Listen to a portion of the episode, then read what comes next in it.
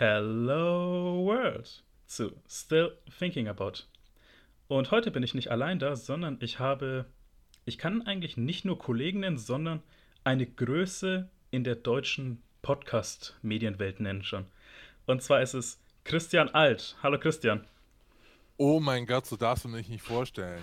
Das ist ja, das ist, das ist ja ganz furchtbar. Hallo, hallo. Also eine Größe bin ich nicht, außer dass ich sehr groß bin. Ansonsten äh, eher so, eher so mittel. Also wirklich, wirklich, wirklich mittel.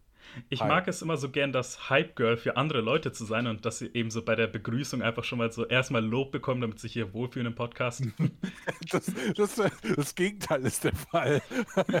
ich will jetzt schnell weg.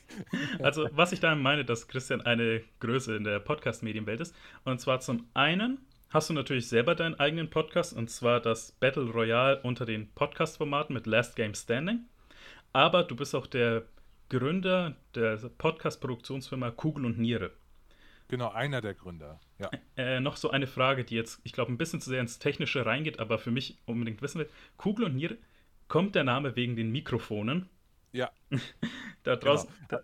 da, äh, da draus muss man sagen, es gibt eben mehrere Mikrofonformen und darunter auch die, das Kugel- und das Nierenmikrofon, die eben je nach Ausrichtung andere Ton, äh, Tonrichtungen aufnehmen. Aber das war jetzt also, einfach nur für mich was gefragt. Genau, also du kannst dir nicht vorstellen, wie lange wir überlegt haben, wie wir diese äh, Firma nennen sollen. Weil es war damals so, ähm, wir haben ja diesen Podcast gemacht für äh, Audible, der Moment. Das war so der erste Podcast, den wir als Team, da gab es diese Firma noch nicht, als Team gemacht haben. Damals waren wir zu sechst. Und äh, wir haben beim Call for Podcast mitgemacht, bei Audible, haben dann der Moment entwickelt und dann hieß es, ja, mach da jetzt mal 24 Folgen von. Und wir so, äh, okay, und wie rechnen wir das dann ab? Und dann so, ja, da brauchen wir eine Firma. Ah, alles klar, eine Firma. Okay. Äh, gegoogelt. Wie gründet man eine Firma? Mehr oder weniger. Äh, und das kam eigentlich alles eher so aus dem Drang heraus, selbst ähm, anspruchsvolle Storytelling-Formate zu machen und selbst diese Podcasts zu machen, die wir so aus den USA schon total mögen. Nämlich so This American Life und Radiolab und, und so weiter und so fort. Und äh, genau, dann haben wir mehr oder weniger ähm, eine Firma gründen müssen, um diesen Podcast äh, machen zu können. Und hatten dann wirklich so eine Liste von 30, 40, 50 Namen in so einem Google Doc, bis dann irgendjemand mal auf die Idee kommt. Ich glaube, es war Christoph Gurk damals, der meinte Kugel und ihre. Und dann wir so, ah ja, passt, perfekt. So, also wenn man dann einmal die gesamte Liste durchzugehen wäre natürlich lang, aber wenn ich fragen dürfte, könntest du ein paar dieser Highlights der möglichen Namen nennen, die es gab? Oder deine persönlichen Highlights? Ähm, ich glaube, da waren Namen dabei. Hm, es gab, es gab gute Namen. Also wir hatten dann irgendwann so in den Kategorien gesucht, okay, was gibt es eigentlich so im Sound-Audio-Bereich an, an, Begriffen, die man noch wählen kann. Und einer der guten Namen war, glaube ich, so ist die Stereo-Dreieck. Das ist so wie äh, Lautsprecher positioniert sind, damit sie in so einer Dreiecksform, damit du praktisch das perfekte Stereo-Erlebnis hast als Zuhörer oder Zuhörerin. Ähm, es gab aber auch so Namen wie, ach, ich, ich kann das gar nicht mehr so richtig, ich kriege das nicht mehr so wirklich zusammen, aber sowas wie, ähm, es gab mal diese Band Olli Schulz und der Hund Marie. Irgendwie sowas. Also, also und der Hund Marie oder sowas. War da auch noch als, als Firmenname mal angedacht. Irgendwie äh, irgendwie so in die Ecke. Es war reichlich absurd zwischendurch und einfach nur richtig hardcore brainstorming. Und ähm, ja, es ist alles zum Glück äh, nicht so gekommen und wir haben einen Namen, der zwar ein bisschen klingt wie eine Metzgerei, aber das mag ich eigentlich. Ähm, das wegen dem Hund Marie. Äh, das erinnert mich, weil ich habe es jetzt auch vor kurzem im Podcast erst gehört. Und zwar, ähm, weil die Ärzte ja ein neues Album oder Song namens auch rausgebracht haben, vor irgendwie einer Weile und sie das eigentlich nur auf Basis von einem Gag, den, äh, äh, wie heißt äh, äh, Harald Schmidt damals in, der, in, seiner Talkshow gemacht hat, als er sie angekündigt hat. Also hier sind die Ärzte mit ihrem, Zeitverschwend äh, mit ihrem Album Zeitverschwendung und dem Song auch. So, und dann haben sie sich darauf wohl gedacht, so, okay, so nennen wir den Song dann. Oder einen Song dann. Deswegen so ungefähr, deswegen so ungefähr kommt, äh, kommst du in dieselbe Kategorie wie äh, Hund Marie.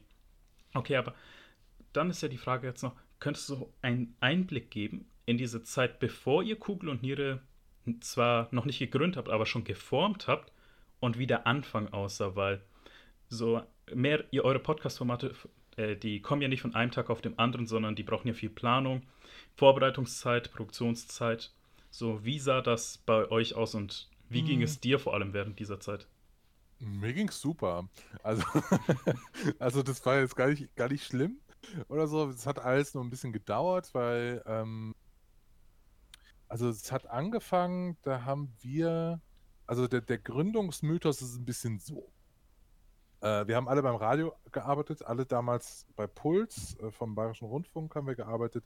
Und dann hat man sich draußen auf dem Balkon oder im Flur oder draußen bei einem Kaffee äh, oder Cappuccino immer wieder über Podcasts unterhalten. Also so wirklich Dinge, die wir mögen. Es war die Zeit 2015, 2016, wo gerade Start-up durch die Decke, Decke ging. Der erste Podcast von Gimlet, den haben wir sehr gemocht.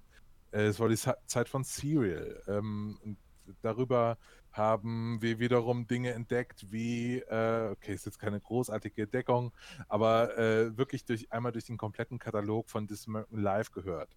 Oder äh, Radiolab. Ich habe so viel Radiolab nachgehört in dieser Zeit. Das kann man nicht, es geht auf keine Kuhhaut. Also es ist wirklich nur noch Radiolab gehört damals. Wenn ich, mal kurz, war, wenn ich mal kurz einschneiden dürfte, weil du hast ja sehr viele englischsprachige Podcasts gerade erwähnt. Und so aus deiner subjektiven Sicht heraus, würdest du sagen, so die englischen oder englischsprachigen Podcasts sind besser als die deutschen oder interessanter? Nee, aber das ist halt so diese ganze This American Life Schule. Wobei man dazu ja sagen muss, da steckt ja der deutsche, äh, die deutsche Podcast-Szene oder jetzt, um im analog zu bleiben zu American Live äh, Radioszene, ja auch noch wirklich in den Kinderschuhen. Die machen diese spezielle Art von Storytelling, die ja so ein bisschen ist wie eine tolle Magazingeschichte im SZ oder Zeitmagazin oder im Spiegel zum Hören. Diese Art von Radiogeschichten, die heute jetzt Podcast-Geschichten sind, die machen die ja schon seit 1992. Ähm, ich glaube seit 1992. Also wirklich schon seit sehr, sehr langer Zeit. Und du merkst, wenn du dich da einmal durchhörst, A, welche Leute waren daran beteiligt. Die, es gibt so bestimmte Namen wie Jonathan Goldstein, die tauchen dann immer wieder auf. Alex Bloomberg kommt ja auch aus dieser Ecke. Und es ist einfach so ein ganzes Gebilde an Menschen, so, wenn man es dann von einer Vogelperspektive betrachtet, die alle ähnlich ticken, die alle einen ähnlichen Stil haben und die alle ähnlich schreiben und arbeiten. Und damals zu dieser Zeit, über die wir ja gerade sprechen, war das so, es ist eine Zeit gewesen von Ausgründungen aus dieser Bubble heraus. Radiolab ist noch ein bisschen eine andere Sache, weil Radiolab äh, ist viel verspielter vom Sound, die haben das all, die, die, die, ticken noch ein bisschen anders, aber so praktisch, es gibt so eine ganze ähm, Public Radio Bubble, die relativ ähnlich getickt hat und die Formate haben sich ähnlichen, äh, ähnlicher Storytelling-Techniken bedient. Und darauf zu stoßen, auf diese es war damals wirklich so, als hätte man einfach gegen eine Schatztruhe aufgemacht. Du kannst dich einfach durch 20 Jahre geile Radiogeschichte hören und es ist einfach anders, weil deutsche äh, Radiogeschichte nicht so funktioniert. Das hat A mit dem Geld zu tun, natürlich, weil wenn du weißt, wie viele Leute an einer Folge äh, This American Live arbeiten, wie viele Leute an einer Folge The Daily arbeiten äh, heutzutage ähm, und wie viele Geschichten da auch weggeschmissen werden. Die schmeißen ähm, einen Großteil der Recherchen nach ein paar Wochen auch einfach weg, weil sie wissen, okay, es trägt nicht für eine ganze Episode. Das, das habe ich auch gefühlt gemerkt, so in den Redaktionen, wo ich bisher gearbeitet habe, dass nicht überall das Medium Podcast angekommen ist und bei manchen mehr so, sie, haben's, sie ha wissen zwar, was ein Podcast ist, aber sie haben es nicht wirklich akzeptiert. Ich kann da zum Beispiel mal erzählen, das war jetzt vor fast zwei Jahren. Ich habe bei einer Radioredaktion angefangen und ich wollte mich da halt ein bisschen unentbehrlich machen, indem ich halt da einen Podcast pitche, den eben die Moderatoren quasi führen. Und dadurch, dass ich der verantwortliche Redakteur bin, sie mich übernehmen müssten. Und die wussten bis zu dem Zeitpunkt nicht, was ein Podcast ist. Wo ich mir denke, das war 2018. Und das ist eigentlich schon eine medial aktuell aufgestellte Redaktion, wenn man so will. Und ich habe denen dann quasi einen Podcast gezeigt und die haben irgendwie gemeint so, und da sollen uns jetzt Leute eine Stunde lang beim Reden zuhören? Hm. Und dann wollten sie halt quasi einen Podcast nicht machen, weil die irgendwie dachten, ja, okay, das würde keiner interessieren, wo, wo ich denke, Podcast ist eigentlich schon so ein sehr beliebtes Medium mittlerweile. Und das, die andere Seite des Spektrums, wo ich meinte, eine Redaktion weiß, was ein Podcast ist, aber hat es nicht wirklich verstanden. Ähm, ich sage jetzt mal nicht, welche Redaktion das war, einfach aus rechtlichen Gründen, aber ich kann sagen, das Verlagshaus ist auf einer Ebene und Größe mit dem Springer Verlag. So, wer sich ein bisschen in der Medienwelt auskennt, kann man vielleicht erraten, was es ist. Und ich habe da in der Redaktion gearbeitet, in der Gesund- und Vital-Redaktion und die PO, die Project Ownerin, war gerade auf der Suche nach neuen Ideen. Und ich habe ihr da einen Podcast äh, gepitcht und sie meinte, ja klar, können wir machen, weil gerade haben sie eben neue Ideen gesucht.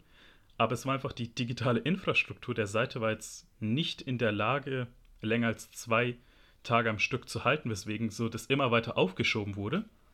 Und bis es dann mal quasi funktioniert hat, also bis man sagen könnte, okay, unsere Infrastruktur steht mittlerweile so sehr, dass wir neue Projekte starten können, ist mein Vertrag ausgelaufen. Deswegen dann ich so ein paar Wochen anscheinend an einem eigenen Podcast schon vor knapp einem Jahr vorbeigelaufen bin. Hm.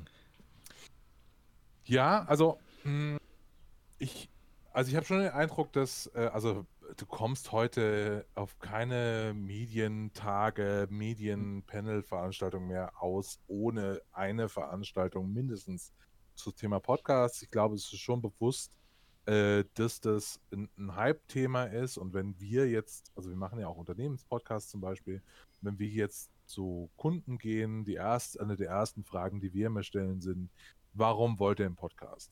Weil ich glaube, diese Frage wiederum zu beantworten, da braucht man eine gute Antwort für.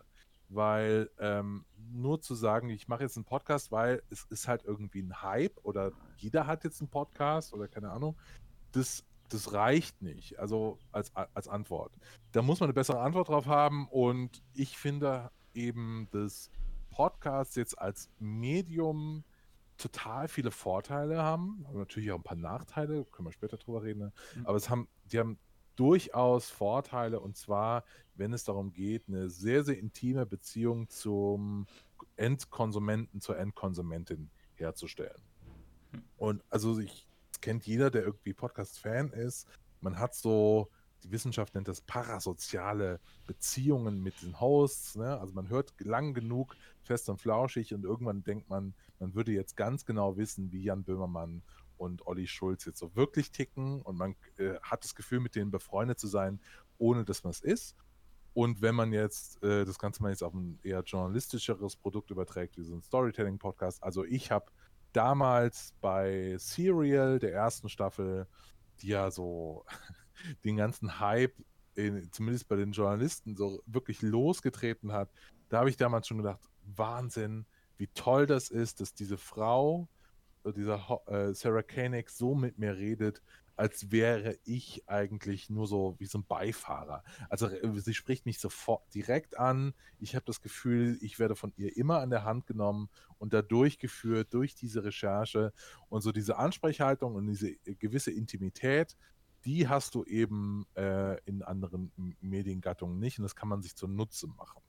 Äh, ich glaube auch, es gibt da so ganz, also sorry, wenn ich monologisiere, aber. Nein, du bist der Gast natürlich, deswegen. Ja. Und vor allem, du hast sehr viel Interessantes zu erzählen. es gibt halt so ganz viele verschiedene Arten, wie man, äh, also wie man sich das zunutze machen kann. Ähm, ich bin immer der größte Fan von äh, emotionalen, also so Podcasts sind für, haben für mich eine ganz klare emotionale Stärke, weil ich finde, dass man in der menschlichen Stimme, Stimme Dinge raushören kann, die sonst kein Medium hervorkitzelt. Du kannst Leuten anhören, ob sie gut gelaunt sind, schlecht gelaunt sind, traurig, fröhlich, niedergeschmettert. Das kannst du alles in der Stimme hören, diese ganzen Zwischentöne. Da passiert irgendwas in unserem Hirn, äh, das uns dazu äh, in, äh, im, das uns die Fähigkeit verleitet, das alles zu dechiffrieren. Was sonst, wenn du einen Film siehst oder eine, eine, einen TV-Beitrag, alles nicht äh, so ausgeblendet wird. Also so Podcasts sind wirklich wie so ein Scheinwerfer auf menschliche Emotionen. Das funktioniert total gut. Und die zweite Sache, die total gut funktioniert, und dann höre ich auf zu erzählen, äh, die total gut funktioniert, ist ähm, tatsächlich Wissensvermittlung. Ich habe neulich auf Twitter einen Satz gelesen, über den ich noch sehr, sehr viel nachdenke. Und zwar, weil ich mich zuerst als jemand, der eher so von dieser ähm, der, der, von, von dieser emotionalen Seite immer kommt und irgendwie coole Geschichten erzählen will in, in Podcasts. Zuerst habe ich mich darüber geärgert und dann habe ich gedacht, scheiße, eigentlich hat er recht, weil es stimmt. Und zwar hat jemand äh, getwittert, Podcasts ist für mich der Deal, ich tausche Wissen gegen Zeit.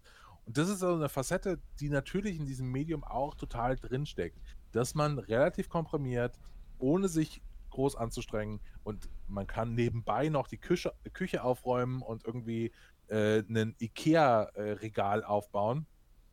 Äh, und währenddessen kann man weiterkommen, kann sich äh, bilden, neue Welten erschließen, äh, Wissen tanken. Also wir haben ja diesen Podcast gemacht, der heißt Made in Germany, wo es in sechs Folgen um die Geschichte des Berliner Flughafens geht. Und das ist eine Sache, die ich immer wieder gehört habe, dann von HörerInnen, die meinten, ich habe das alles am Stück durchgehört, weil ich, es hat mich nicht mehr in Ruhe gelassen. Ich wollte dann wissen, was noch passiert. Und es war total äh, informativ. Und das ist halt so tatsächlich ja Best Case. Äh, das, das, das, hat sehr viel Arbeit ge äh, gebraucht, das zu erreichen tatsächlich. Ja, du hast auch komplett recht und auch einen wichtigen Punkt angesprochen, weil das habe ich auch durch meine Arbeit oder durch Studium sogar kennengelernt, alles. Und zwar, es geht bei Podcasts eben zwei Richtungen. Sei es jetzt Unterhaltung, ist entweder das Thema oder der Personenkult, dass man jetzt irgendwie eine Person dahinter interessant findet. Aber auch jetzt bei Unternehmenspodcast, da ist dieser Faktor, dass es nebenbei gehört werden kann, so wichtig, dass eben die Controller oder jetzt Personen in den Führungsetagen doch eher deutlich zu den Podcasts greifen, weil sie das eben nebenbei machen können und so viel somit eben Zeit einsparen. Und das ist so ein großer Pluspunkt einfach für Podcasts, was jetzt eben bei der Vermarktung eigentlich am besten ist. Ja. Sorry. ja. Okay, aber, okay, aber dann würde ich ja noch ansprechen, weil wir haben ja eigentlich abgelenkt von die Gründungsgeschichte, dem Gründungsmythos von Kugel und Niere. Der war, ähm, also ihr wart dann beim Radiosender da vom BR, habt euch immer auf den Gang getroffen und wie kam es dazu, dass ihr gesagt habt, okay, wir machen jetzt eine Podcast-Produktionsfirma?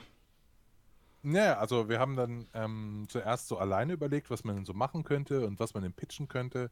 Und dann ist uns eigentlich diese, ähm, dieser Call for Podcast von Audible ins, ähm, in, ins Postfach geflattert, die einfach nach Formaten gesucht haben. Und tatsächlich äh, muss man sagen, ohne Audible würde es uns so in dieser Form wahrscheinlich nicht geben, weil die nicht nur den Call for Podcast gemacht haben, äh, wo wir dann mal unseren Arsch hochgekriegt haben und haben wirklich mal unsere Gedanken dann aufgeschrieben, in ein Pitch-Dokument gegossen, durften dann einen Piloten machen, was für uns total aufregend war, äh, diesen Piloten produzieren äh, und dann wurde gesagt, ja, wir hätten gerne ähm, nicht nur eine Staffel von diesem Format, sondern direkt zwei. Und das waren 24 Folgen. Ähm, und das war äh, sehr, sehr aufregend tatsächlich für uns.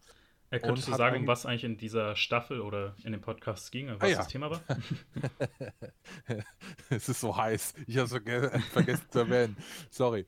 Also, in dem Moment geht es um Momente, die das Leben unserer ProtagonistInnen verändert haben. Also, wir haben mit Menschen gesprochen, die im Lotto gewonnen haben, mit Menschen, die ähm, also wir haben die Frau interviewt, die damals Edward Snowden Obdach gegeben hat, obwohl sie selbst, eine, äh, selbst Flüchtling war in Hongkong. Wir haben Leute äh, interviewt, die ähm, und getroffen, die Wrestlerinnen wurden. Ich habe den Erfinder vom Moorhuhn interviewt, der äh, äh, zu einer gewissen Zeit 1999 mal sehr, sehr reich war und hätte Millionär sein können, hat dann aber beim neuen Markt wieder alles verloren, weil seine Aktien plötzlich von heute auf morgen nichts mehr wert waren. Solche Geschichten sind es, äh, jede Folge, und es sind eben keine, also klar, als Basis dient ein Interview, aber es ist äh, eben ein Storytelling-Podcast. Wir erzählen die Geschichte äh, und wenn ich jetzt zum Beispiel der Reporter bin von äh, einer Folge, dann erzähle ich das und dann kommen, ähm, erzähle ich die Geschichte, bin ich der Host mehr oder weniger äh, für, diese, für diese Passage ähm, und dann bauen wir mit O-Tönen, mit Musik, ähm, Leute sagen immer, äh, die nichts von Hörspielen verstehen, sagen immer, es ist immer hörspielartig. Nein, es ist nicht hörspielartig, es ist eben ein, ein, ein Storytelling-Podcast, es ist ein gebautes Stück. Ähm, und wir haben uns eben wir, wir haben alle damals im Radio schon viel Features gemacht, also Radio-Features. Und Radio-Features sind total toll. Ich mache heute auch noch Radio-Features, ähm, aber die haben halt nicht so dieses Persönliche von einem Podcast, diese direkte Beziehung zu dem, der da spricht, sondern es ist eher auf einer sachlicheren Ebene, ähm, klassische Radio-Features. Und das haben wir eben versucht zu ändern und äh, äh der, der Reporter bzw. die Person, die dort wirklich die, äh, äh, spricht, die kann sich auch einschalten, die hat eine eigene Meinung. Das ist nicht einfach nur eine Stimme, die irgendwie angenehm klingt, sondern es ist ein echter Mensch mit Meinungen, mit Gefühlen und ähm, eben auch, ähm, ja, äh, auch eben einer ganz eigenen Sicht auf die Dinge. Von den Gästen, die du für den Podcast interviewt hast oder den, äh, die, die Gästinnen, die ihr deinen Podcast hattest, wer ist dir da am meisten in Erinnerung geblieben? Hm, ich war im März 2018, ne, im Mai 2018, war ich in der Nacht- und Nebel-Aktion in äh, Bristol, äh, weil genau dort habe. Es ist in England so. oder Wales. Also auf jeden Fall Großbritannien. äh, Bristol, das muss ich jetzt. Äh, England? Ich kann das nebenbei. Ja, Bristol, Bristol ist, äh, äh, Wikipedia sagt, Bristol ist eine Stadt am Fluss Avon im Südwesten von England. Genau. Auf jeden Fall war ich in Bristol und dort habe ich äh, James Howells ähm, getroffen. Und James Howells hat vor ein paar Jahren eine Festplatte in den Müll geworfen beim Ausräumen. Und diese Festplatte ist leider äh, gefüllt mit Bitcoins und der wäre jetzt eigentlich Millionär. Äh, zu, also so wirklich Multimillionär hätte er diese Festplatte noch. Weil James Howells hat damals 2007 oder 2008 schon angefangen, äh, Bitcoins zu meinen, als noch niemand Bitcoins gemeint hat. Und hat da wirklich sehr, sehr viele Bitcoins abgetragen in kurzer Zeit ähm, die jetzt sehr, sehr viel Geld wert sind. Und der äh, James Howells will bis heute die Müllkippe, auf der seine Festplatte liegt, umgraben, um nach dieser Festplatte zu suchen.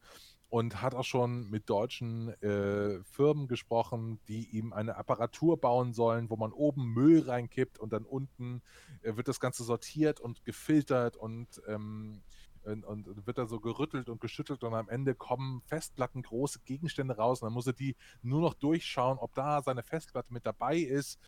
Äh, auf jeden Fall eine total äh, abgefahrene Geschichte und es, es ist mir gut in Erinnerung geblieben, weil das damals so eine, hm, so, es musste relativ schnell gehen. Das Interview hat kurzfristig geklappt. Ich habe dann äh, mich in den Flieger gesetzt, bin nach Bristol geflogen, äh, habe James getroffen und äh, habe relativ schnell abgeben müssen. Es war ähm, ein wilder Ritt damals, aber war sehr, sehr schön. Gab es eigentlich irgendwie ein Update zu der Geschichte, ob er es geschafft hat oder immer noch sucht und den. Er sucht immer noch. Er sucht immer noch. Genau. Na, ich, aber das ist ja auch die Frage eigentlich, wenn er die Festplatte eigentlich findet, eben, hat er eigentlich noch das Passwort zur Wallet oder, oder hat er einfach nur noch einen Klotz? Ich glaube, das war damals noch, äh, äh, noch nicht so mit ähm, wirklich hartem Hardware-Wallet. Ich glaube, das ist einfach so eine, so eine Datei, die liegt auf seiner Festplatte rum. Okay, und dann, äh, aber dann jetzt noch weiter, weil ihr bei Kugel und Nier auch mehr äh, eigene Podcasts habt, die ihr produziert. Darunter, wie du schon gesagt hast, fangen wir an mit Made in Germany, also die Geschichte zum BER, dem Flughafen in Berlin. Und was hat euch dazu motiviert, genau diese Geschichte auszusuchen? Ähm, ich, das muss ich kurz ausholen. Das war im, das war im März 2018. Und zwar habe ich im März 2018 Zeitung gelesen und da war ein Interview mit Thorsten Dirks drin. Thorsten Dirks ist einer der Vorstände der Lufthansa und der meinte halt in diesem Interview, ja, also dieser Flughafen wird niemals aufmachen, wir müssen das Ding eigentlich abreißen. Und da dachte ich mir, das kann doch nicht dein Ernst sein. Sechs Jahre, nachdem man hier verschoben hat, seit sechs Jahre macht er jetzt hier schon rum und äh, seid ihr am Umbauen und jetzt sagt einer der Vorstände der Lufthansa, dass man dieses Ding abreißen soll. Das hat tatsächlich höhere Wellen geschlagen. Thorsten Dirks hat äh, seine äh, Äußerung dann auch zurückgenommen oder zurücknehmen müssen, wie man das sieht. Ähm, auf jeden Fall ist mir dann eingefallen, dass ich die, ähm, ich hatte da die ganze Zeit schon im Hinterkopf die Geschichte, die im Spiegel erschienen ist, ein halbes Jahr vorher unter dem Titel Made in Germany. Und deswegen hat mich das Thema auch schon interessiert, weil diese Geschichte so absurd war, voller Kleinigkeiten, die man nicht fassen kann. Zum Beispiel, dass dort jede Nacht eine Belüftungsfahrt durchgeführt wird, dass einfach so eine S-Bahn durch einen Tunnel geschickt wird äh, mit, ich glaube, 30 bis 50 km/h, damit der Tunnel belüftet wird, nämlich damit es dann nicht schimmelt und die, der Tunnel äh, einfällt. Seit acht Jahren passiert das jetzt. Jede Nacht um 3 Uhr noch was fährt da so, ein, fährt da so eine S-Bahn durch den Tunnel. Ähm, weil eben niemand diesen Tunnel bedient sonst. Ähm, das waren so viele tolle Kleinigkeiten drin. Weißt du, so Steck, eine Steckdose kostet beim Umbau 35.000 Euro, weil es zu teuer Ja, also es war wirklich so, ist, da war so viel drin in dieser, dieser Geschichte. Da habe ich gedacht, okay, äh, ich glaube, da, ist, da steckt ein guter Podcast drin über die Geschichte des Berliner Flughafens. Mal rausfinden, was da wirklich passiert ist. Weil ähm, auch so, im, bevor ich diese Geschichte gelesen hatte, dachte ich immer, ja, da war irgendwas mit der Politik und dann war irgendwas mit Wovereit und dann haben diese Baufirmen irgendwie Quatsch gemacht und jetzt kriegen sie das Ding nicht fertig. Aber das Ausmaß an Inkompetenz, an Hybris, an äh, schlechtem Management hat sich dann erst danach erschlossen und auch während der Recherche noch. Äh, genau, und dann haben wir das gepitcht, äh, dem Spiegel gepitcht, weil da einfach die Experten saßen und die hatten auch Lust und dann sind die damit zum, zur Audible gegangen und da kam da eine äh, tolle Kollaboration raus. Äh, und das Ergebnis kann man jetzt anhören. Ähm, seit April. Es war wirklich ein langer Weg, es war echt viel Arbeit, ähm, aber ähm, wir sind total stolz, dass das irgendwie geklappt hat. Gab es dann eigentlich irgendwie noch ein, ich nenne es mal ein Nachspiel, nachdem ihr es veröffentlicht habt, also von den öffentlichen, also von den zuständigen Stellen des BER, weil sie meinten, okay, ihr habt da irgendwas gesagt, was uns jetzt nicht passt oder der PR-Abteilung nee. nicht passt? Nee. Ähm, nee. Äh, ich glaube auch, die PR-Abteilung hatte auch, ähm, die, das sind ja inzwischen auch echt andere Menschen und die konzentrieren sich gerade äh, einfach auf den Eröffnungstermin, der am 31. Oktober ist. Ähm, würdest, du, ja auch an, würdest du selber sagen, dass sie schaffen, den Termin einzuhalten, weil du ja mehr in der Materie drin bist? Ja, das schaffen die. Das, das schaffen die. Also ich war zwischendurch skeptisch wegen Corona, weil die, du musst für den sogenannten ORAT-Betriebstest äh, einfach insgesamt, glaube ich, 20.000 Leute da einmal durchschleifen über Monate hinweg, wo eben geprobt wird, wie das so ist an diesem Flughafen. Deswegen dachte ich, okay, keine Ahnung, ob die das jetzt noch schaffen, äh, wenn niemand mehr, ähm, wenn alle im Lockdown sind. Aber ich bin da super optimistisch, dass sie das schaffen.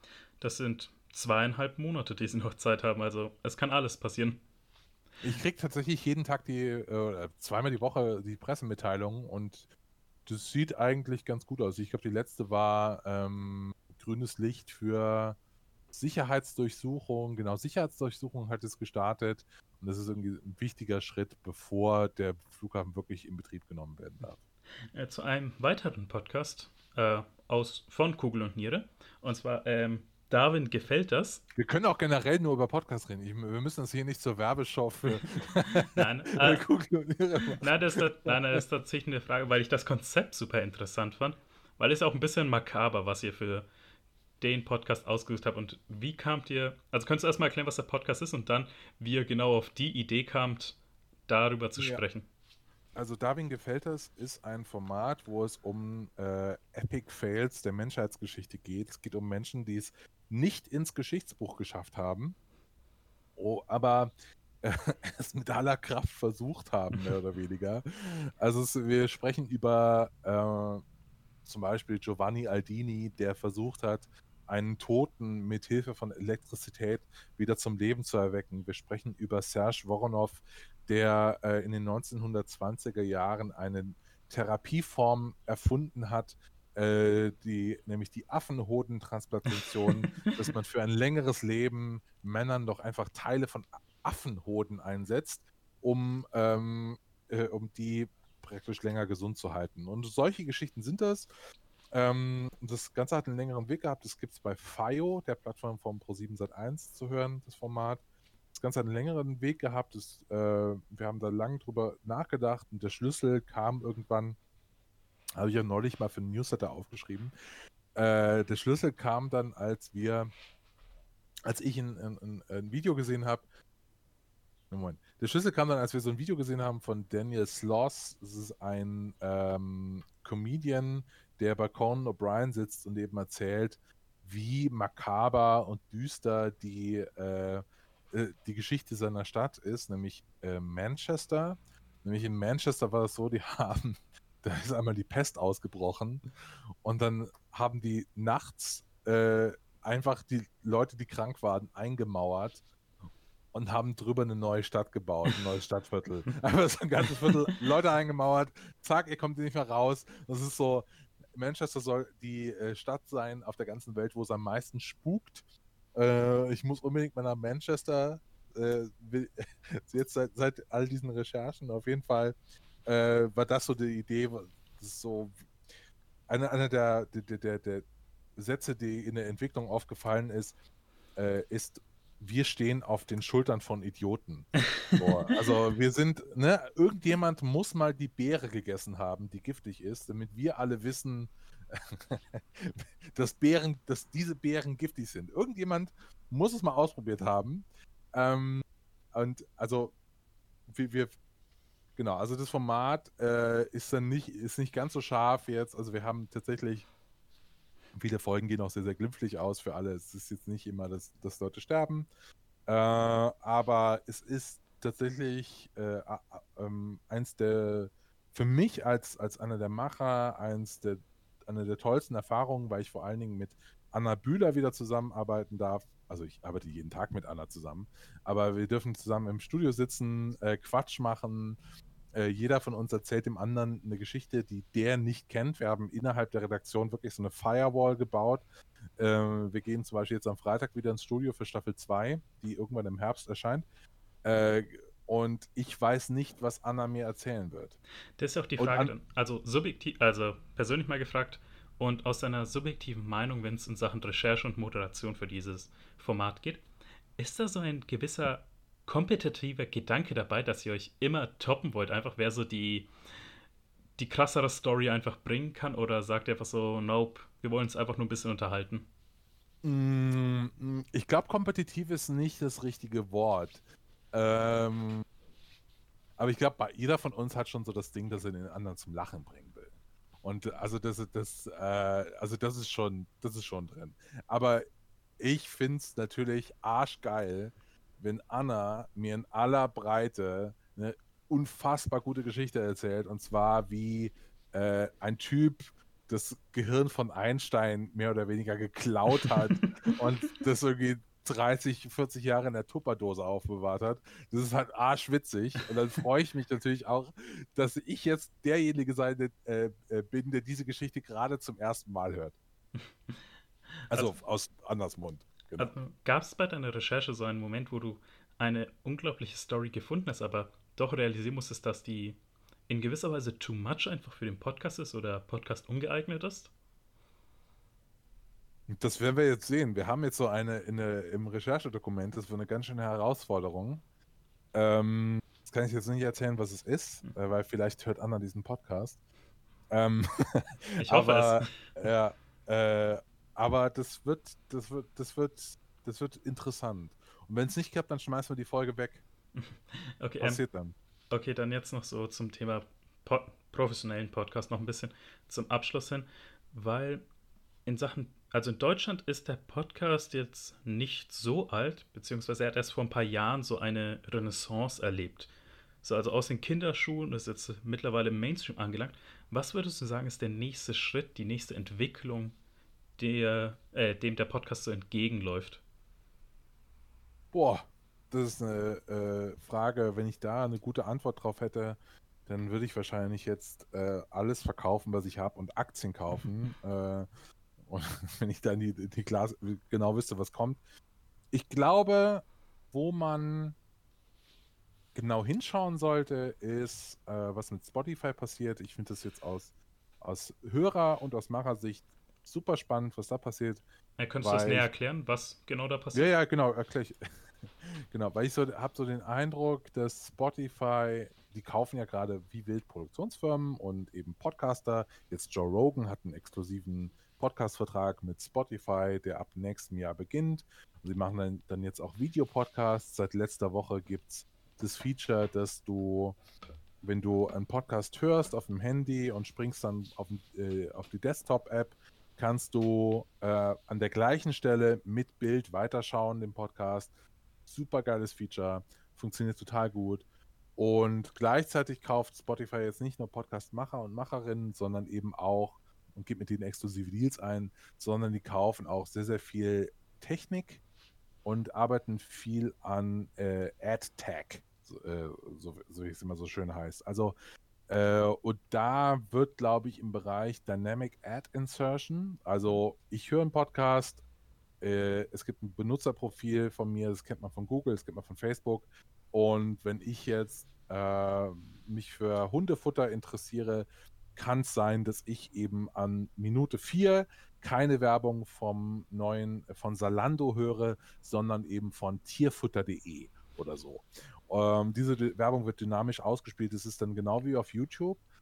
Und ich finde es super spannend, was da passiert, weil ich kann mir total vorstellen, dass wir so eine äh, YouTubisierung von, von Podcasts erleben werden, dass es eben dann in Zukunft vielleicht eine domin deutlich dominierende Plattform gibt, die für Podcasts steht. Das sind dann wahrscheinlich andere Formate, als man sie, äh, als man sie vielleicht heute kennt. Vielleicht ist es kürzer, vielleicht äh, ist, sind es Formate, die viel weniger einer klassischen Abo-Logik folgen, weil heute ist ja, ich abonniere einen Podcast und dann freue ich mich, wenn jeden Freitag die neue Folge rauskommt. Ähm, sondern dann ist es vielleicht so, dass ähm, ich, äh, so wie auf YouTube, auf der Startseite eher einzelne Folgen empfohlen bekomme, die auch für sich funktionieren müssen. Und ich glaube, da passiert total viel. Da bin ich einfach super gespannt, was passiert. Und ähm, bin einfach, also bin einfach so neugierig, wie die Podcast-Welt in drei oder fünf Jahren aussehen wird. Ich habe, man, genau, ich habe gewisse Vermutungen, aber man weiß es natürlich nie genau. Also, das hast du ja auch einen wichtigen Punkt angesprochen, jetzt mit Joe Rogan wird von Spotify gekauft und der YouTubisierung. Und zwar, da ist jetzt, weil natürlich, dass Joe Rogan so erfolgreich ist, hat auch was mit diesem Personenkult zu tun. Aber was auch ganz aktuell eigentlich da hinzukommt, ist halt in den USA die Cancel Culture. Und wenn du ja sagst, dass erst nächstes Jahr der Vertrag beginnt, bis dahin kann eigentlich noch sehr viel passieren. Also, das jetzt ich meine, wenn man zum Beispiel Louis C.K. anschaut, da ist ja auch von einem Moment auf den anderen dann alles so in die Binsen gegangen.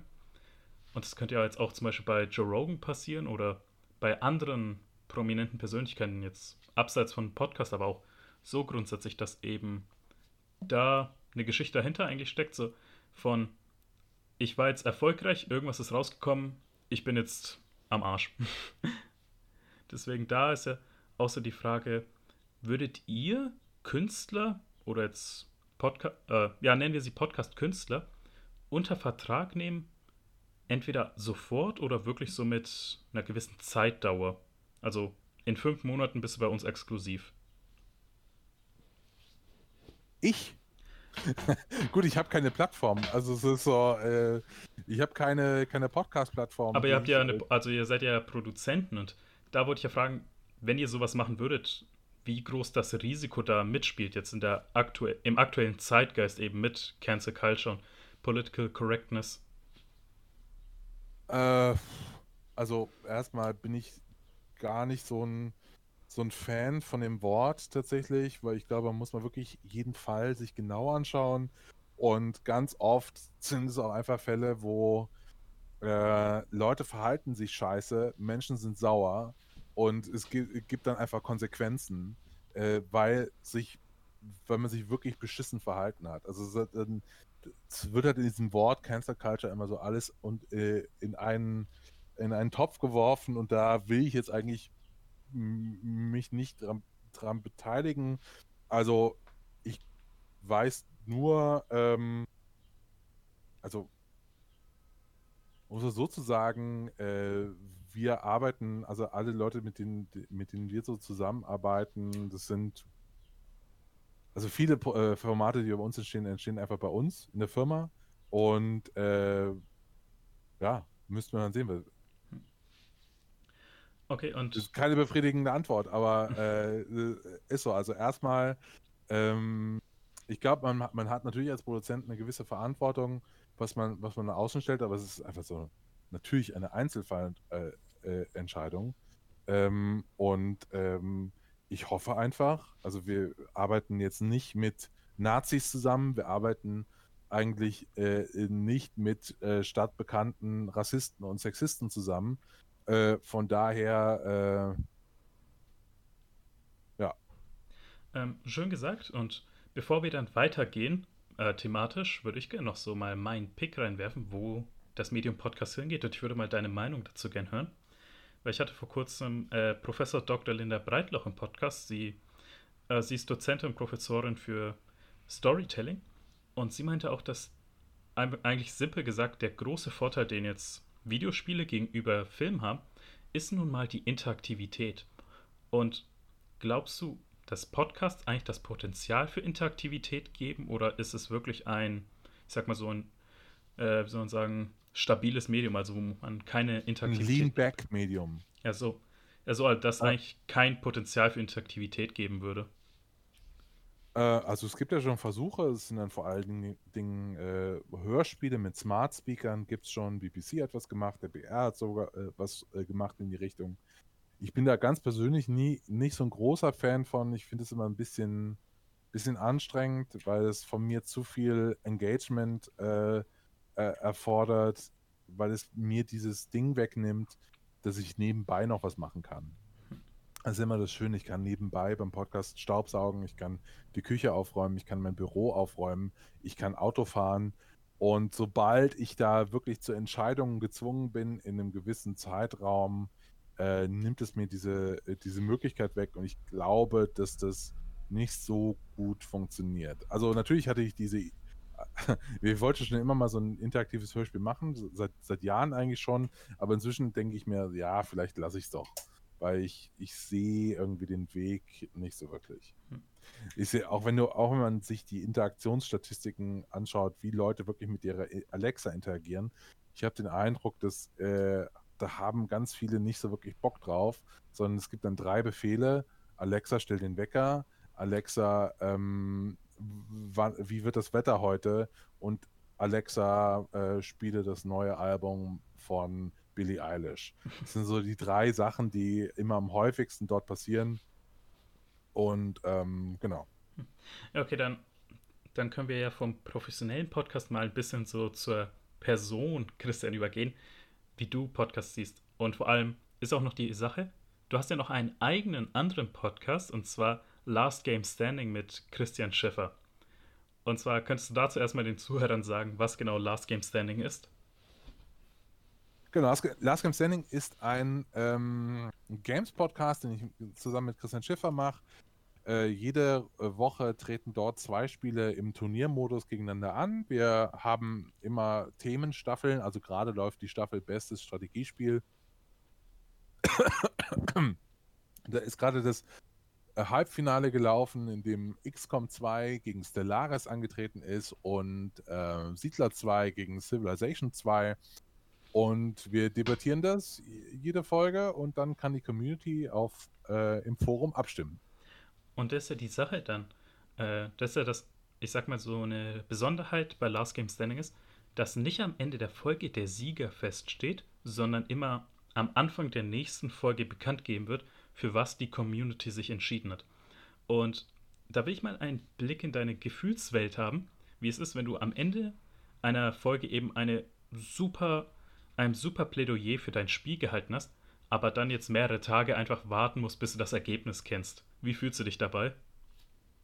Ähm, naja, also es ist jetzt, es ist schon immer interessant zu sehen, was dann passiert, aber es ist jetzt nicht alle Spiele, die, die wir in so einer Staffel ähm, vorstellen, die haben es eigentlich alle verdient. Ich bin da, ich bin da relativ emotionslos, muss ich tatsächlich jetzt leider zugeben. Also ich finde das, ich finde das schon, schon, schon interessant und spannend, für was die Community sich dann entscheidet, aber ähm, ich habe jetzt nicht diesen, diesen, diesen Furor äh, äh, in mir, wenn es dann eben nicht weiterkommt. Ich finde es dann sehr, sehr schade, aber äh, ich habe genug andere Dinge in meinem Leben, über die ich mich wirklich ärgern kann, wie, äh, also wichtigere Dinge, wie Rassismus oder, oder, äh, äh, oder Demonstrationen von äh, 30.000, äh, nee, 17.000 äh, ähm, Covid-Leugnern. Ich habe gehört, das waren, ich hab gehört, das waren ja, zwei Millionen. Genau, genau. Also da äh, kann ich mich dann wirklich drüber ärgern und dann ähm, versuche ich da meinen Gefühlshaushalt entsprechend einzupegeln. Ist natürlich, äh, ja. Also ihr habt ja bei Last Game Standing schon mehrere Staffeln hinter euch und was würdest du sagen, ist der größte Bluff, äh, nein, wie heißt es, Blunder gewesen? Also, wo du wirklich sagst, dieses Spiel hat zu Unrecht verloren oder dieses Spiel hat zu Unrecht gewonnen? Boah. Ähm. Ich kann mich noch an das großartige Match Darkest Dungeon gegen Darkest Dungeon erinnern. ja, das muss ich ja kurz überlegen. Äh, warte mal, ich gehe mal kurz nochmal durch alle, durch alle Forenabstimmungen hier durch. ähm, Schau mal. Also. Warte mal. Äh. EGS Wikia. Also, während du suchst, kann ich ja noch ein bisschen darüber reden, falls ihr Interesse ja. habt. Äh, bei Last Game Stand gibt es auch noch ein zweites Format, wo so ein, wo monatlich auf die Releases zurückgeblickt wird und man entscheidet, wer den Gürtel hat und damit dann eben sagt, okay, was ist das aktuell bestes Spiel, was rausgekommen ist und man monatlich eben den Titel verteidigen muss. Deswegen dann habt ihr eben zwei Formate, wenn euch Christians Meinung zu Videospielen interessiert und vor allem Christian Schiffer, der ja die WASD auch noch rausbringt, muss man an dieser Stelle sagen. Ein nicht nur sehr gutes, sondern auch sehr wichtiges Bookesin zur Videospielkultur in Deutschland oder in der deutschen Sprache. Genau, also, jetzt habe ich es inzwischen. Die Zeit wurde ähm, gut überbrückt. Genau. Also, was mich am meisten geärgert hat, war Oktober 2019 gewinnt das beschissene Untitled Goose Game gegen Control im, in Wer hat den Gürtel. Ich habe wirklich meine extremsten äh, Emotionen äh, sind eigentlich immer bei Wer hat den Gürtel, äh, weil es da einfach auch größere Auswahl ist. Ich habe die Spiele sind super frisch in Erinnerung und wenn dann sowas, ein tolles Spiel wie Control verliert gegen dieses beschissene Untitled Goose Game, dann ärgere ich mich schon doch sehr. Also ich höre daraus, dass du ein großer Fan von Control bist, muss ich nur fragen. Ja, das war, das war echt toll, ja. Weil ich fand, das war eins der enttäuschendsten Spiele 2019. Ja, dann ist das Gespräch an dieser Stelle jetzt vorbei. äh. Na, äh, muss ich nur sagen, weil ich habe es ja zu Release auf der PS4 gespielt und wer sich erinnern kann, die Framerate lag so im Durchschnitt bei 17 Frames. Deswegen, ich konnte das Spiel halt nicht normal genießen. Aber vor allem hat mich ein bisschen so am Storytelling gestört, dass man zu oft Fragezeichen äh, hingeworfen bekommen hat, aber zu wenige Antworten. Weswegen es dann irgendwann einfach so, wo ich das Gefühl hatte, so, nee, ich will jetzt nicht weitermachen, ich will jetzt wenigstens mal eine Antwort auf die 20 Fragen haben, die ihr mir entgegengeworfen habt. So, aber wie empfandest du das eigentlich, dieses typische Remedy-Storytelling? Ach so, äh, sorry. ähm, ja, also ich fand das schon, ich fand das schon ein sehr, sehr interessantes Spiel, das total interessant auch erzählt hat, sehr, sehr filmisch. Äh, genau. Aber. Ich fand das schon so. Äh, sorry, ich habe dich unterbrochen. Nee, ich fand das schon cool. Aber es ist auch schon länger her. Also ich habe jetzt keine, äh, auch da also es hat mich damals sehr, sehr geärgert, weiß ich noch, aber ähm, die Wunden sind alle, alle verheilt. Das muss so generell, glaube ich, ist es äh, wirklich so eine Typfrage. Bei mir, ich kann, also bei, bei Last Standing bin ich vielleicht mal so fünf Minuten sauer, aber dann, ich bin eher der Typ, der dann super schnell wieder, äh, dann sind alle alten Wunden ver, äh, verheilt. Es ist dann auch wieder voll okay äh, und genau, vergessen zum Abschluss des ersten Themenblocks würde ich noch sagen. Genau, also wir haben wirklich nicht mehr so viel Zeit tatsächlich. Ne? Also so, wir reden jetzt schon eine Stunde über Podcast. Okay, wir versuchen Podcast noch schnell abzuarbeiten. Was ist eine Podcast-Empfehlung von dir? Ein Podcast, den du selber hörst? Ein Podcast, den ich selber höre. Ähm, Gott, ich höre sehr, sehr viele Podcasts. Ich kann mal versuchen, was Aktuelles rauszuziehen. Ähm, oder vielleicht auch was, was ich neulich gehört habe. Weil, ähm, genau. Ich mochte neulich den Podcast Wind of Change tatsächlich sehr. Ähm, das ist ein Podcast, wo es darum geht, um die Verschwörungstheorie, dass Klaus Meine eben nicht Wind of Change geschrieben hat, sondern ähm, die CIA. Und das ist ein super toller Podcast, super produziert. Ähm, äh, sollte man sich auf jeden Fall anhören. Gibt es bei Spotify. Ne, gibt es inzwischen überall komplett. Damals war es so, hat, die hatten so einen Windowing-Deal, wo es nur zuerst bei Spotify äh, exklusiv gab, die ersten Wochen. Aber äh, das ist wirklich ein toller Podcast. Kommt äh, aus den USA ähm, von Pineapple Street Media. Super.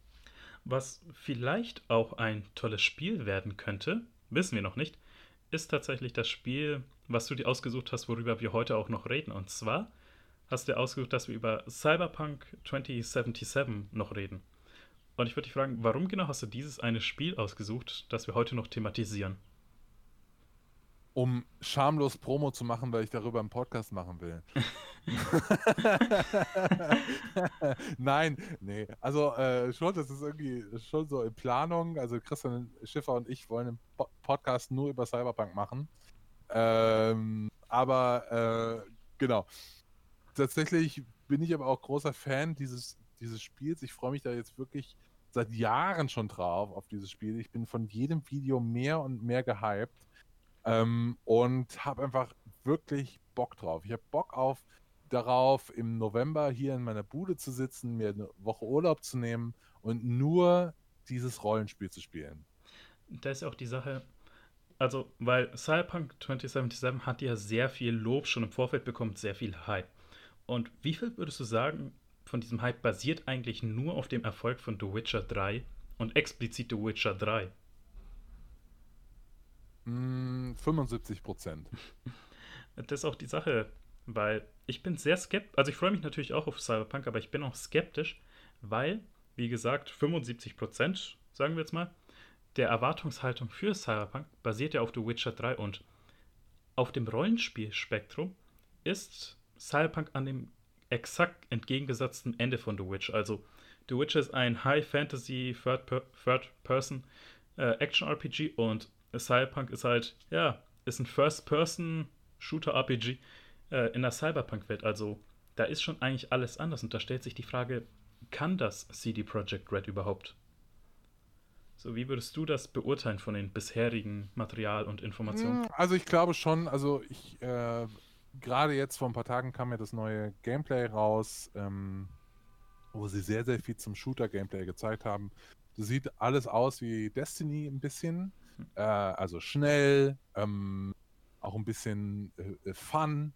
Ähm, und ich glaube, das kriegen die hin. Das sieht schon sehr, sehr cool aus. Vor allen Dingen, weil die äh, neue Waffentypen haben, die, glaube ich, sehr, sehr spannend sind zu spielen. Also Waffen, die durch Wände durchschießen können, diese Smart Guns. Und ähm, da freue ich mich schon sehr drauf. Ich glaube, das haben sie hingekriegt. Ich bin halt bei anderen Bereichen irgendwie ähm, ein bisschen skeptischer. Also ich glaube, dass die Welt wahrscheinlich ein bisschen kahl sein wird. Das weiß ich nicht, ob sie das hinkriegen. Das sah zumindest beim letzten Mal so aus. Ähm, und ich meine Vermutung ist, ähm, obwohl ich Fan bin von diesem Spiel und gehypt ohne Ende, ich glaube, das wird so eine klassische 85 und wird dann über die Erweiterung und Patches hoch zu so einer 89 gepatcht. Das ist ja auch die Sache, weil es kam jetzt auch gestern erst die Meldung raus, weil man muss sagen, wir nehmen das hier Mitte August auf und vor zwei Tagen kam der zweite Night City Wire Livestream, wo CD Projekt Red Informationen zu und Material zu Cyberpunk zeigt. Und gestern erst kam die äh, Meldung raus, dass CD Projekt Red selber noch nicht mit dem Nahkampfsystem zufrieden ist. Und man muss jetzt sagen, das Spiel soll, Betonung liegt auf soll, in drei Monaten erscheinen. Und wenn jetzt noch an einem so integralen System gearbeitet werden muss, dann ist entweder die Sache okay, es wird dieser bestimmte Teil nicht gut, oder sie verschieben es nochmal. Und was davon glaubst du ist wahrscheinlicher? Sie verschieben das auf gar keinen Fall. Also wirklich, Also da, da, verwette ich eigentlich alles drauf, dass sie es nicht nochmal verschieben. Können wir bitte das festhalten? Christian. und jetzt, oh mein Gott, das ist Thomas Gottschalk. Und er sagt, Christian Alt aus München wettet, dass Cyberpunk 2077 nicht nochmal verschoben wird. Nee, also die, ich glaube, ich glaube, eine, eine dritte Verschiebung würden sie auch, äh, also so viel Goodwill haben sie jetzt schon wirklich von der Bank abgehoben. Das kriegen sie auch nicht mehr, dann gehen sie wirklich ins Minus. Ähm, wenn sie das jetzt nochmal verschieben.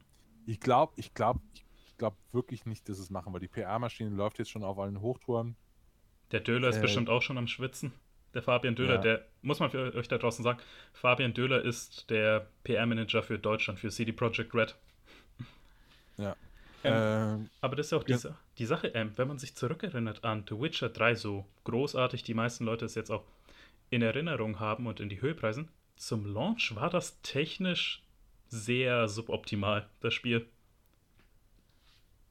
Da war es ja, es, also da ist jetzt zum Beispiel irgendwie gefühlt, dass man immer durch den Boden geklippt oder Geralt hatte keine Animation oder das Pferd ist auf dem Dach gespawnt. Oder auch die Font Size, also die Schriftgröße war so klein, dass man kaum was lesen konnte. Und da ist jetzt bei, äh, und da ist jetzt ja bei Cyberpunk, was ja nochmal nicht, vielleicht nicht unbedingt größer ist, aber doch detaillierter, nochmal ein größeres Risiko, dass eben sich sehr viele kleine Fehler anhäufen einfach und im Endeffekt einfach schlimmer machen. Ja, das kann sein. Ähm, aber ich bin da total optimistisch eigentlich. Ich glaube, wenn wir eins gelernt haben äh, aus den letzten Jahren in der Spieleindustrie ist, dass man äh, sehr, sehr viel noch durch Patches einfach machen kann. Also wenn wir uns jetzt anschauen, sowas wie Rainbow Six Siege, was einfach als, klar ist ein anderes Spiel, aber was einfach sehr, sehr lange gepatcht wurde und jetzt eines der erfolgreichsten Spiele immer noch ist für Ubisoft. Und ich glaube auch, dass Cyberpunk ähm, erst mit dem Multiplayer, der dann 2022 kommt, so wirklich komplett sein wird. Also das, da habe ich, hab ich wirklich auch große Hoffnung, dass dieses Spiel einfach eine, wie so ein Betriebssystem ist für äh, weitere Inhalte, die dann noch kommen werden. Wie glaubst du, wird der Multiplayer aussehen? I don't know. Also ich stelle mir das eher so vor wie, wie so ein GTA. Ähm, äh, Multiplayer, aber äh, mein Gott, die, sie können mich auch überraschen. Vielleicht wird es auch äh, äh ein MMO-like. Kann auch passieren.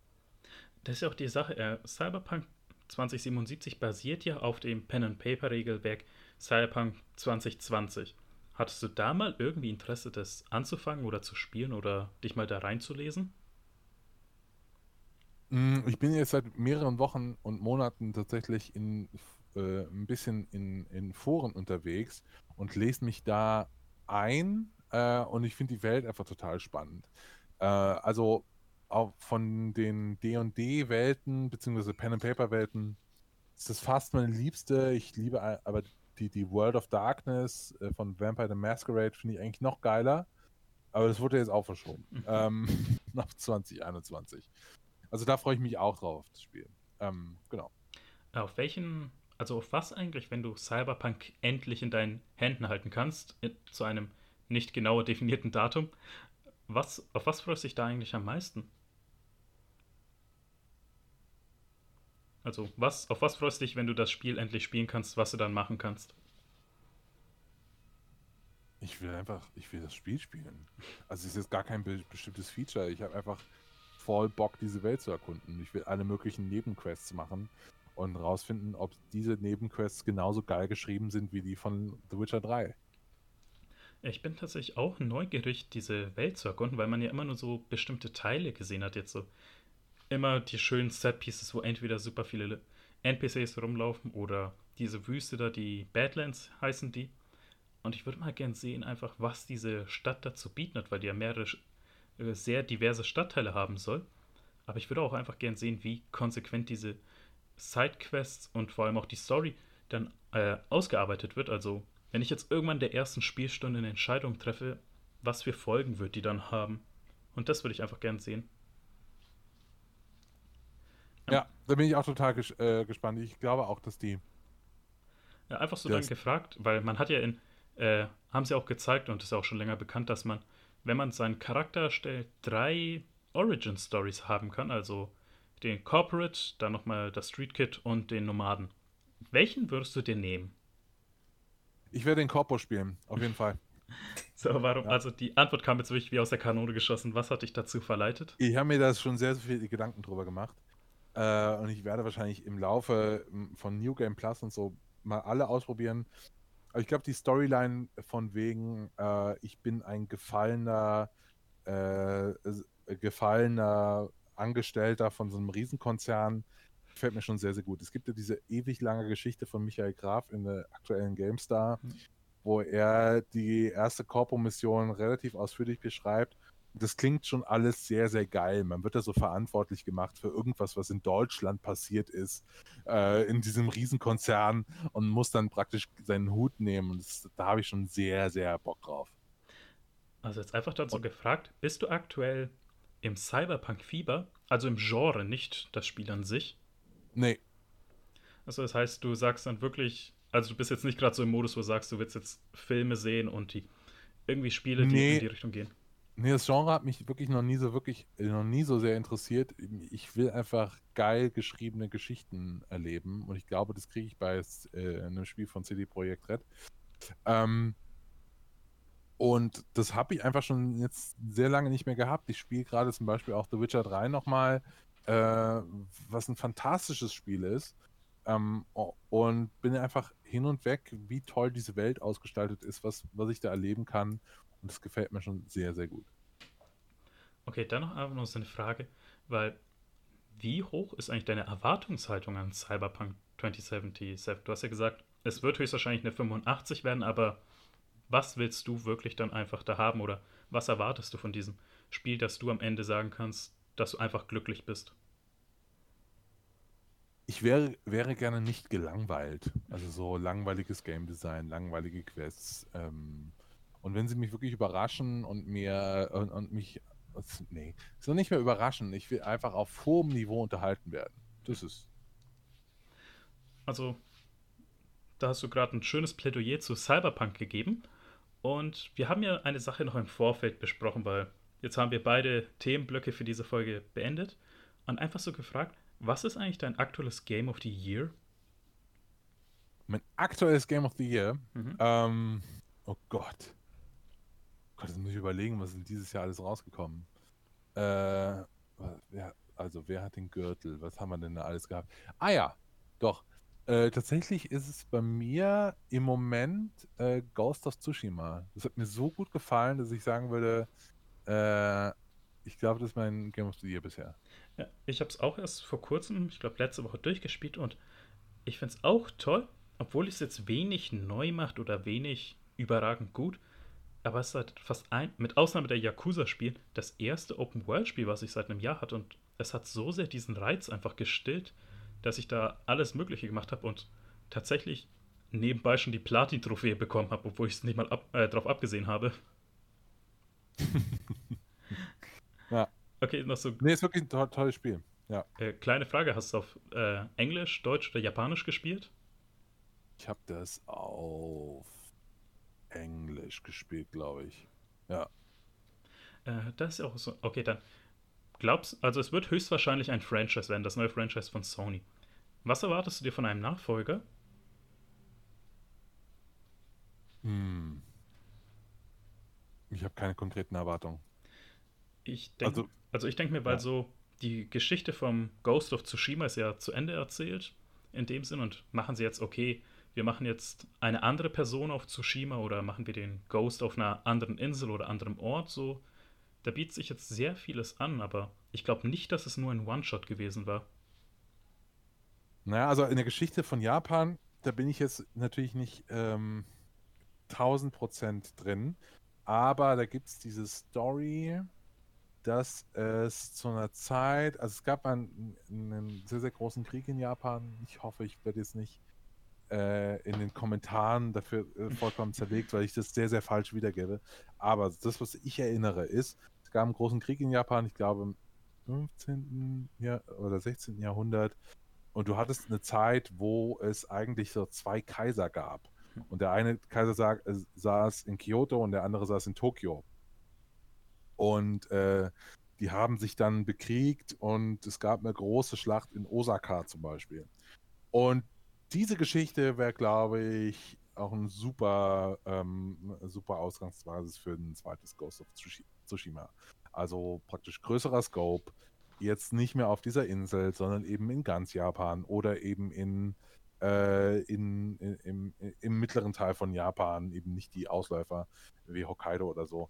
Ähm, genau. Ich habe mir das gerade aufgeschrieben, weil das tatsächlich sogar sehr interessant klingt und ich mich da persönlich noch ein bisschen informieren will. Aber die Sache ist, muss man jetzt sagen, für das nächste Ghost of Tsushima, die brauchen bessere Animatoren. Wirklich, das Spiel hat so schlechte Animationsphasen oder einfach fehlende Animationsphasen, wo ich mir denke, das haben schon PS3-Spiele besser hinbekommen. So in Sidequests sind irgendwie die grundlegendsten Bewegungen werden einfach durch eine Schwarzblende ersetzt. Ich finde das gar nicht so schlimm. Ich bin da, ich bin da sehr, sehr nachgiebig tatsächlich. Also, also wirklich sehr, sehr nachgiebig. Es ist mir alles egal. Äh, das Spiel könnte auch ähm, 30 Frames die Sekunde weniger haben. I don't care, ich will unterhalten werden, das reicht. Apropos Unterhaltung, weil unsere Unterhaltung nähert sich schon dem Ende zu. Und am Ende jeder Podcast-Folge, wenn ich einen Gast habe, dann bitte ich ihn oder sie unseren Zuhörern eine Hausaufgabe mit aufzugeben. Und hast du dir eine überlegt, welche du unseren Zuhörern aufgeben kannst? Ja, also ich finde es total unfair jetzt von mir und ähm, ich gebe eine Hausaufgabe auf, sage aber im gleichen Atemzug, ihr müsst das nicht machen. Ne? Das ist eine freiwillige Hausaufgabe. Aber äh, tatsächlich ähm, habe ich jetzt nochmal angefangen, wegen der siebten Staffel von Last Game Standing nochmal Stellaris zu spielen mit allen DLCs und in diesem Spiel ist die letzten Jahre so viel passiert. Das ist so geil, äh, dass ich es schade finde, wenn dieses Spiel ähm, nicht nochmal gewürdigt werde, weil es ist wirklich ein tolles Spiel inzwischen. Auch wenn es damals seine Startschwierigkeiten hatte. Und spielt doch einfach nochmal Stellaris. Gibt es jetzt billig, kann man machen. Ähm, Stellaris ist super. Könntest du noch so in kurzen Worten die Faszination für dich hinter Stellaris zusammenfassen? Ich liebe einfach alle 4X-Spiele, äh, vor allen Dingen die 4X-Spiele, die im Weltraum statt, äh, stattfinden. Hm. Und Stellaris ist halt so ein, genau wie Crusader Kings, äh, so ein typisches Paradox-Spiel, nämlich so ein Geschichtensimulator, wo einfach Dinge passieren, mit denen ich nicht gerechnet hätte, äh, wo ich in, interessante Entscheidungen treffen muss, wo plötzlich alles von null auf gleich aus dem Ruder laufen kann und das macht schon sehr großen Spaß. Also bevor wir jetzt dann die Folge beenden, äh, würde ich dich bitten, die Schlussworte zu sagen und ich würde dich da fragen, so, weil aktuell ist eine neue Generation an Medienschaffenden, an Journalisten und Redakteuren eigentlich auf ihrem Weg und was wäre deine Message an diese? Boah, äh, an, an wen jetzt genau? An die neue Generation von Medienschaffenden. Ähm,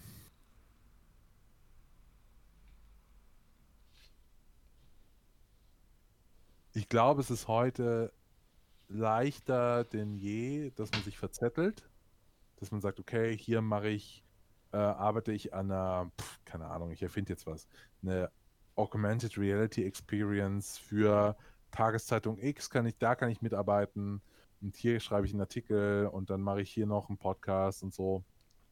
Und ich bin immer Fan davon, dass man irgendwie auf seinen Bauch hört und sagt, ähm, wenn man eine Sache gefunden hat, die einem wirklich Spaß macht, in medial jetzt, dass man da, äh, da dabei bleibt. Also, dass man nicht, äh, also wenn jetzt, so war es bei mir zum Beispiel, ich kann nur aus eigener Erfahrung sprechen, ich habe damals das Radio sehr, sehr lieben gelernt und wollte dann nie wieder weg. Und als ich das mal begriffen hatte, dass das Radio mein Medium ist, äh, wusste ich, okay, ich muss nichts anderes mehr machen. Also probiert Dinge aus, äh, probiert auch viele Dinge aus, aber wenn ihr das ein Bauchgefühl habt, von dem ihr denkt, ah, das, das, das könnte was für mich sein, dann vertraut diesem Bauchgefühl, weil Arbeit in jeglicher Art wird eigentlich immer belohnt. Also es gibt eigentlich nichts, äh, genau.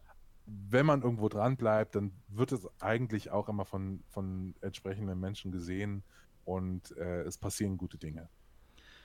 Schön gesagt und ich hätte auch keine besseren Schlussworte finden können. Vielen Dank nochmal, Christian, dass du dir die Zeit äh, für den Podcast hier genommen hast. Und, Gern. und mit diesen Worten würde ich wirklich sagen, goodbye and good night.